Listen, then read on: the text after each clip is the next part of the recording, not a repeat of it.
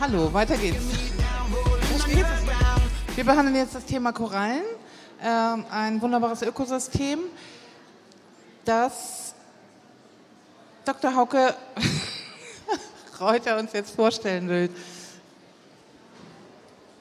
Okay, shall I start directly? Or do you still want to say something? Shall we, shall we speak in English or German? I could, I could do both. It was announced in English, so I shall. Yes, it's okay. It's in English? Because many, Okay. many talks were in German, so, so I just. Okay. Then we will do it in English. Okay, thanks for coming.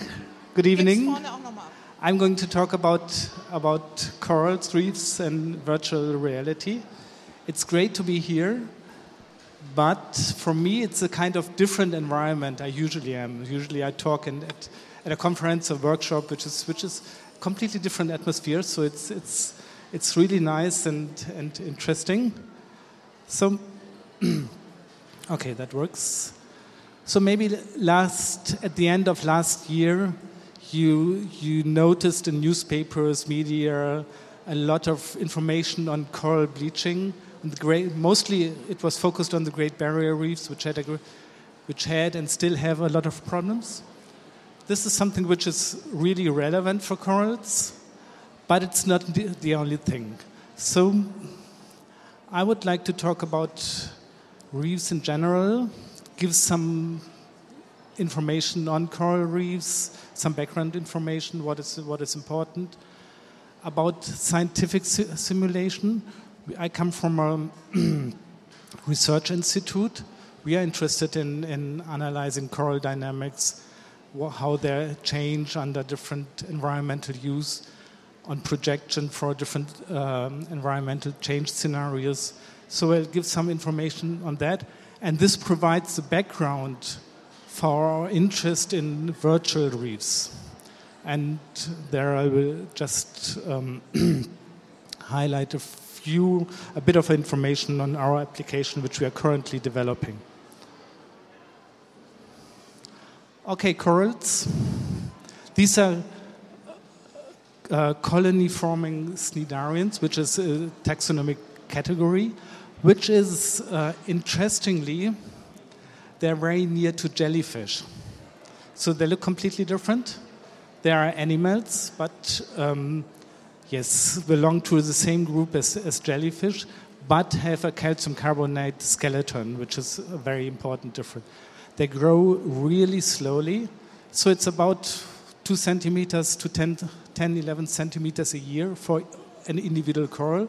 But if you look at the great barrier reefs, as a great barrier or in, in Australia or in, in Mexico or other reefs, they take thousands of years, ten thousands of years to, de- to develop. So once it's destroyed, it will take some time to come back because it's so slow growing. And they've got a high species, very high species diversity. It's about one, 1,500 corals you have. And even if you're in a very small space, as these pictures from, from um, Zanzibar, you see that there, in a, in a small area, you have a very high diversity, quite interesting, and you can stay there for a long time and just watch and see. So it's, it's a really beautiful environment. but it's also a very complex environment. So there are a lot of interaction in the benthos, in the organisms on the ground, but also with the um, pelagic or the open water zones with the fish. Corals are very important for fish, for instance. so um, corals are distributed. Oops, doesn't work. No, okay. So you can see usually corals you find warm water corals around the equator, 30 to 30 degrees north, 30 degrees south, with the exception of the uh, western side of, of the two continents, America and, and uh, Africa, because you've got cold currents there. And the water is too cold, they need at least 20 degrees the whole year round, and you don't find that there. and the center of, of diversity you find here in Southeast Asia, which, which approximately in a small spaces, you always find a few hundred different, different corals. This is then also called, um, maybe you heard that the, um, named the coral triangle because of its very high diversity. Another point which is important in these coastal areas where you find corals, you have a, usually a very high human population density, and corals are extremely important for, for these humans because of fish, proteins. And if you go into the villages, in these are pictures from, from Indonesia, you see that reef fisheries is an extremely important thing everywhere.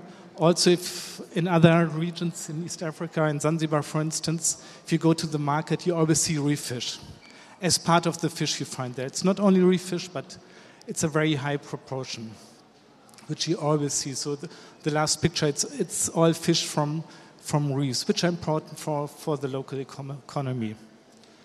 So we have been working in, uh, a lot in, in Indonesia, the Spermonde archipelago, which is around here in, near the big city of Makassar.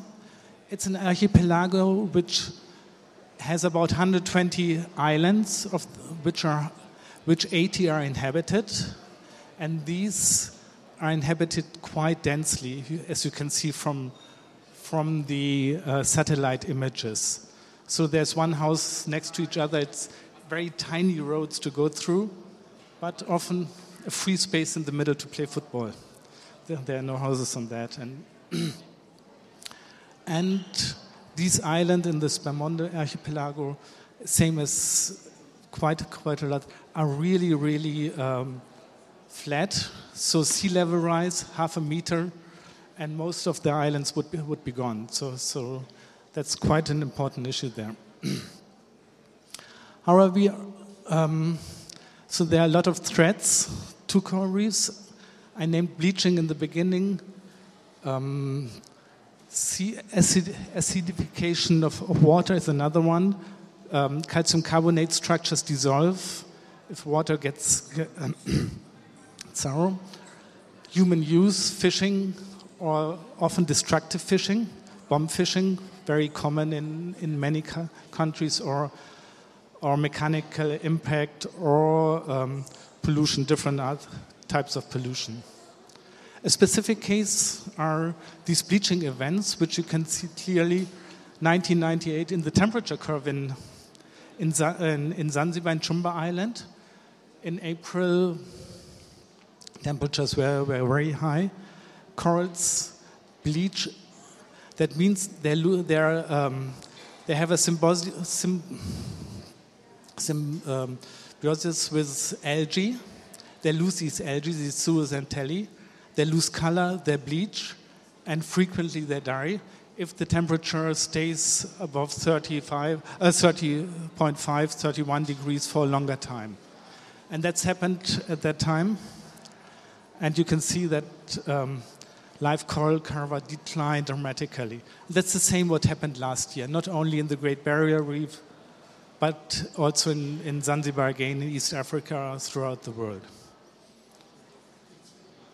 It's, but it's not only temperature change, but also um, local use. A map which was created 2011 shows that most for, for uh, Southeast Asia, most of the coral reefs are threatened. It's more than 80% which are threatened by a high or very high, high level. Okay, that's a bit, bit background information. So we are interested in in um, analyzing these processes. So the dynamics in a coral reef depend on quite a lot of factors that species diversity, environmental conditions, anthropogene use, as I said. And we developed a virtual laboratory to study this.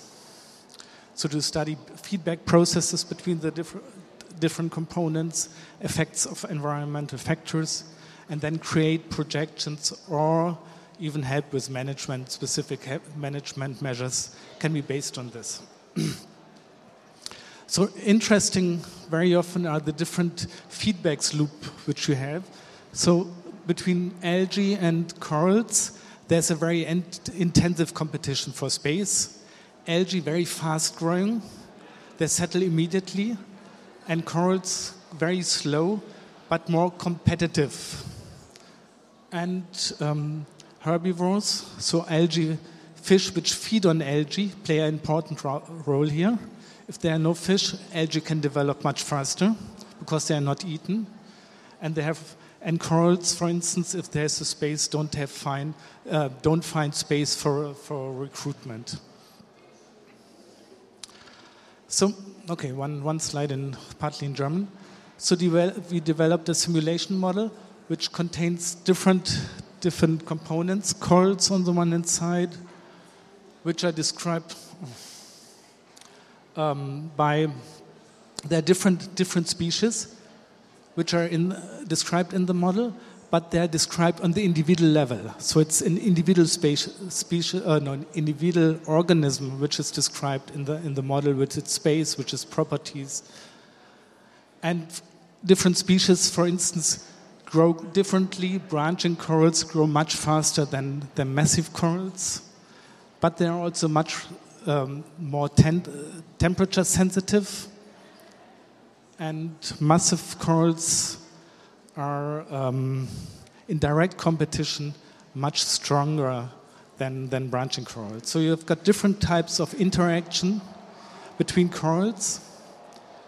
Corals recruit, so they reproduce, recruit, is, that's an important process. Interaction with algae, competition for space, com, um, direct interaction, for instance, herbivory, so fish which feed on algae and different disturbances, um, increase in temperature, mechanical disturbances. And then you, we derived two, in this case, first case, a 2D model, which on the screen looks like this and shows different, different coral types, different algae, and how they grow and, and interact. And this was tested quite intensively to see, for instance, how, how competition takes place between different, different types of corals and if this is correct. So if you use such a model in a scientific context, you have to be very sure that everything is valid, what you put into there, uh, put in, into it, the information is correct, the processes are correct, and that's what we did. And then you can derive projections with it. So what we did is to create scenarios with different intervals of intervals of bleaching events. So when the temperature gets too high, and you can see here that, for instance, if these intervals get very small, so if, if bleaching events reoccur every five years, then the cover of corals goes down dramatically. So you can derive different, you can analyze different scenarios and derive different projections for different, different situations. This reef simulation, we visualized this, did presented some videos on this, had some exhibitions, um, compared different 2D um, results, but we are not really content with it because it's you really have to do a, it's a big abstraction process to see a coral reef behind this, this picture. It's represented, but there's no, no real information. That's the reason why we wanted or are developing, and we've made some big progress with it already, a virtual coral reef. The intention behind this was or is to create awareness for the beauty of coral reefs, certainly for the importance and also for the threats. But we also want to convey understanding for ecological complexity. There are a lot of complex interaction there, and there's a lot to see and to learn, and self-organization of this ecological system. And from a scientific background, we want to further develop this virtual laboratory and study environmental impact and, and use under different scenarios and then finally also come to aid in, in local management.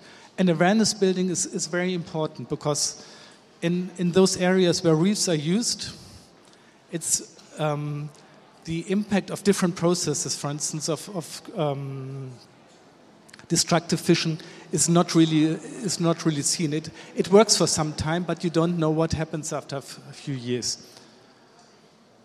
So what we did and, and developed up to now is um, a fully immersive, immersive 3D environment. So it's a reef. It's not only a, a video, but it's a fully constructed reef with the background of scientific um, simulations, where you can use, a um, um, 3D equipment, Oculus, for instance, and dive through through the reef. It's realistic, or should be realistic, scientifically valid, provide information on key key species and processes. But what is also important that it's a dynamic process of the reef development, and the user should have interactive control of the environment to trigger different events, for instance, change temperature, see what happens with different climate change scenarios, for instance, or different uses, this intensive or not intensive fishing, and also have regional configuration for this.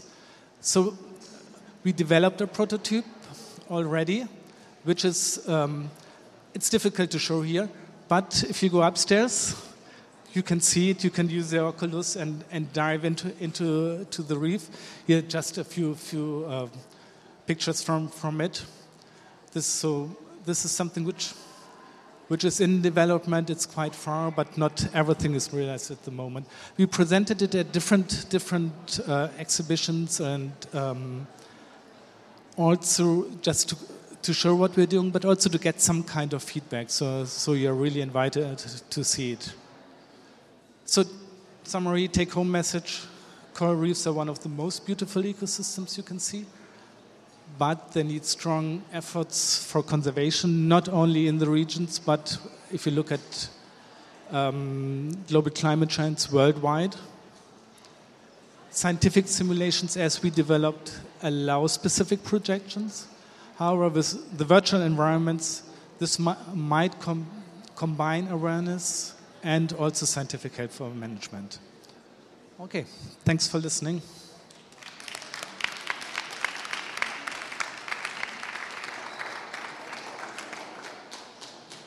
Okay, questions? Otherwise, you're really invited to have a look.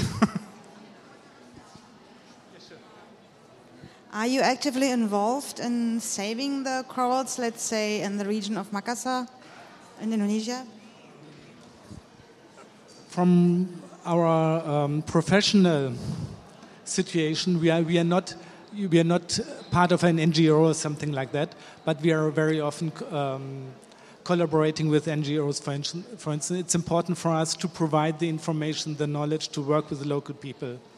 So, yes, but not in form of, of uh, dedicating our time to, to only saving corals.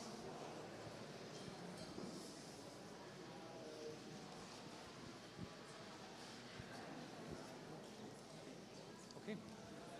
Okay, if there are no more questions, then thanks a lot. See you.